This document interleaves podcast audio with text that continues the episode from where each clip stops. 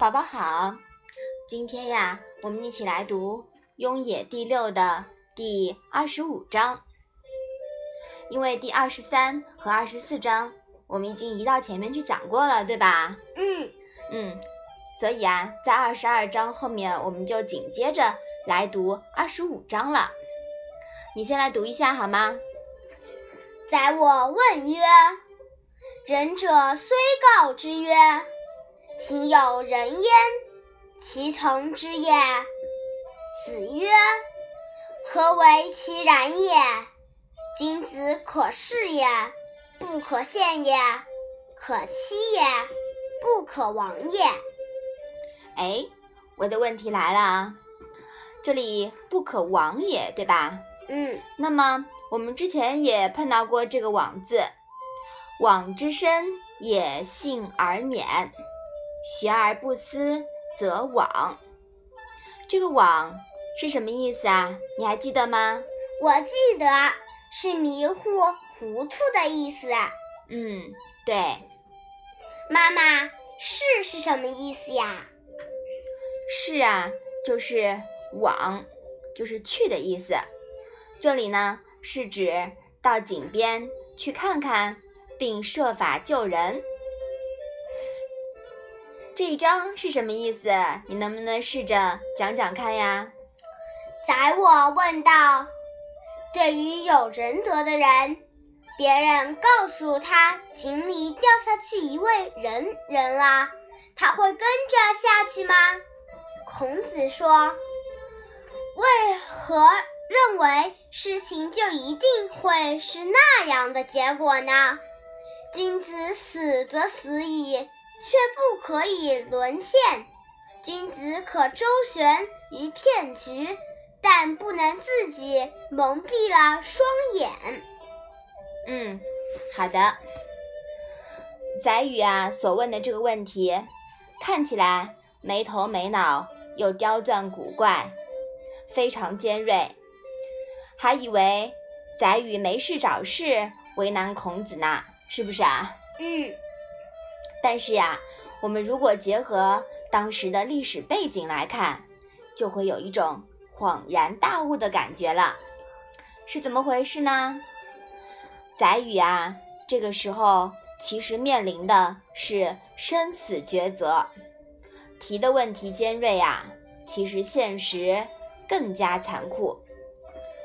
他以“仅有人焉，其从之也”这样的设问来请教孔子，也体现了他作为孔门言语科高徒的一面，毫不逊色于子贡。就是说，他很会提问题，很会说话，是不是啊？嗯。那那是什么事情呢？我来给你讲一下啊。这个时候呀。大概是公元前四百八十四年，田成子田常到鲁国迎接齐国太子吕任回国就任国君。吕任在鲁国认识了宰予，非常信任和欣赏宰予的才能，希望带宰予回齐国辅佐他。那为什么吕任？会在鲁国呢，因为在五年前呀，也就是公元前四百八十九年，吕任的父亲吕阳生，也就是当时的齐悼公，被田成子的父亲田启从鲁国接回齐国就任国君时，齐悼公就预知后事不妙。恐遭不测，于是将儿子吕任留在了鲁国，托付给鲁哀公来照顾。吕任由此就认识了宰予，并建立了信任关系。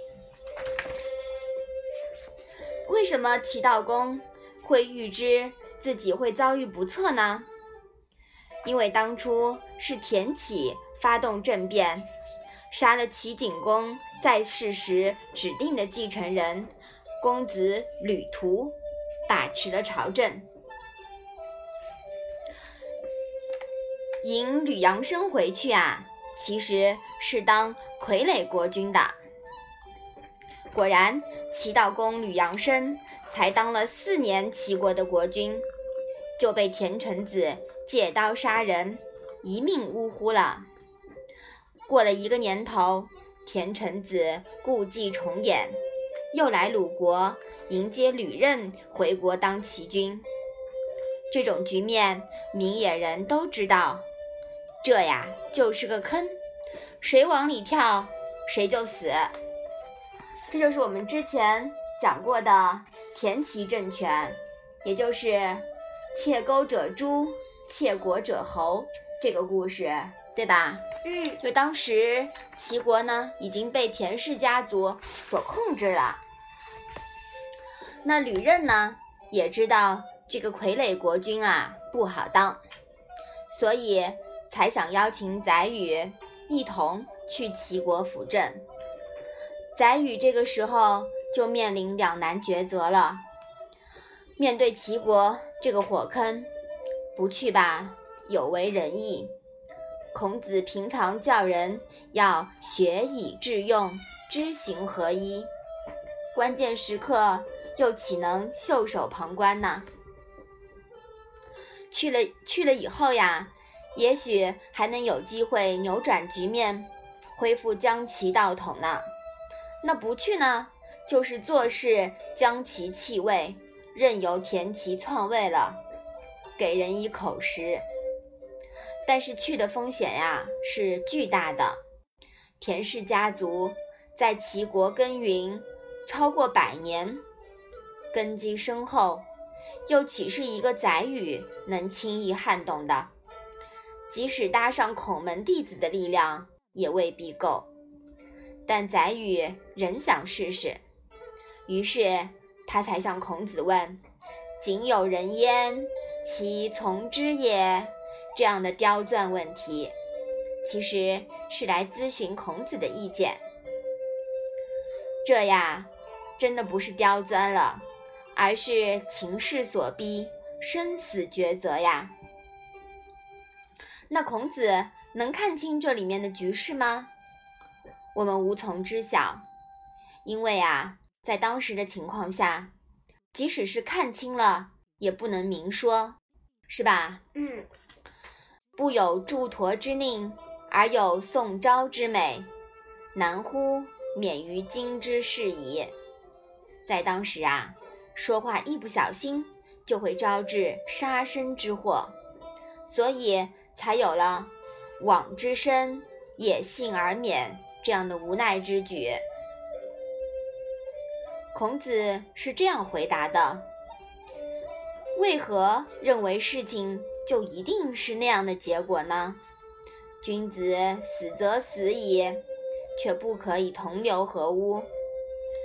君子可周旋于骗局，但不能蒙蔽了双眼。意思是，即使往坑里跳。